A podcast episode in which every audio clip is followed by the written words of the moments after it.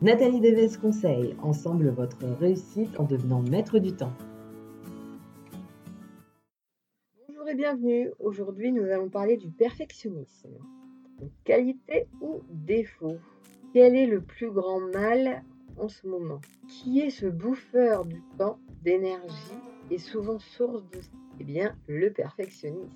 Lorsque je me préparais il y a quelques années pour mes entretiens d'embauche, bon, c'était il y a plus d'une décennie maintenant, cela faisait partie de mes défauts, qui n'en est pas vraiment un pour un employeur. c'est ce que je pensais à l'époque.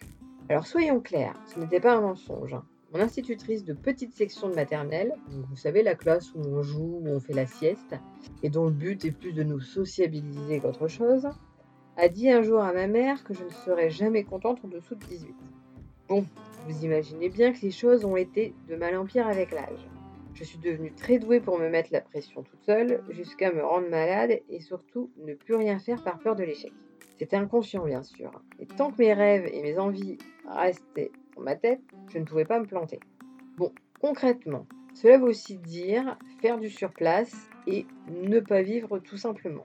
Il a fallu que je prenne conscience que je m'auto-sabotais pour avancer et pour créer ma première auto-entreprise.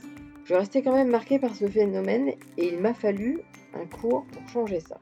Donc j'ai été marquée par l'explication de mon formateur de BTS, M. Bounéou, merci à lui, sur le fait qu'il valait mieux, pour un dossier par exemple, rendre une proposition bien et ensuite la modifier en fonction des éléments demandés par notre responsable, plutôt que chercher la perfection du départ, qui déjà n'existe pas, et puis en plus qui nous demande de plus en plus de temps à la fin.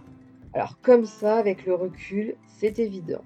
Mais sur le coup, je me suis retrouvée en mode Eureka. Mais oui, c'est vrai, tout simplement.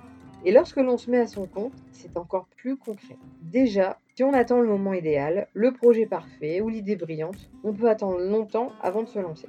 Ensuite, on doit avoir toutes les casquettes.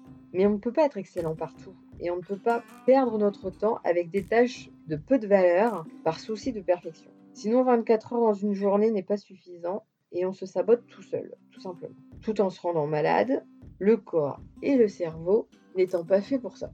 Il faut donc lâcher prise, avoir une vision sur le long terme impliquant le principe de l'amélioration continue.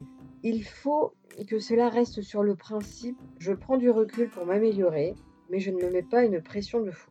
Par contre, le perfectionnisme à outrance, non.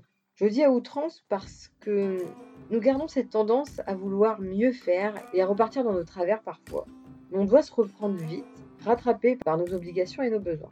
Alors vous allez me dire, mais comment faire pour en sortir?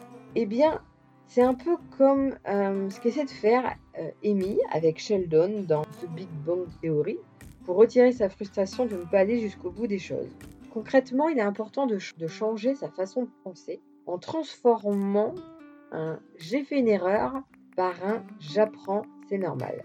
Prenez conscience et acceptez que la vie est un parcours d'obstacles et non une route linéaire. Il suffit de lire une biographie d'une personne ayant réussi pour vous confirmer mes dires. Et prenez conscience que l'échec n'est pas un drame, ce n'est pas une fin en soi. C'est une leçon qui ne vous empêche en rien de recommencer autrement, encore et encore parfois, en vous améliorant à chaque fois. Et c'est ça l'important. Grâce à cela, vous vous rapprocherez de votre but et vous atteindrez ainsi votre objectif de vous accepter comme vous êtes, avec vos qualités et avec vos défauts. Vous êtes un être humain et donc par définition vous êtes imparfait. C'est une simple vérité qu'il vous faut désormais accepter. C'est cette prise de conscience qui vous permettra d'avancer dans la vie, d'en profiter, d'être vous et de réussir.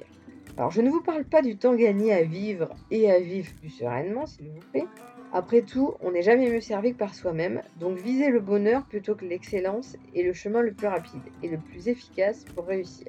Et lors des moments de doute, regardez le chemin parcouru jusque-là. Analysez votre avancée sur tous les plans personnels et professionnels.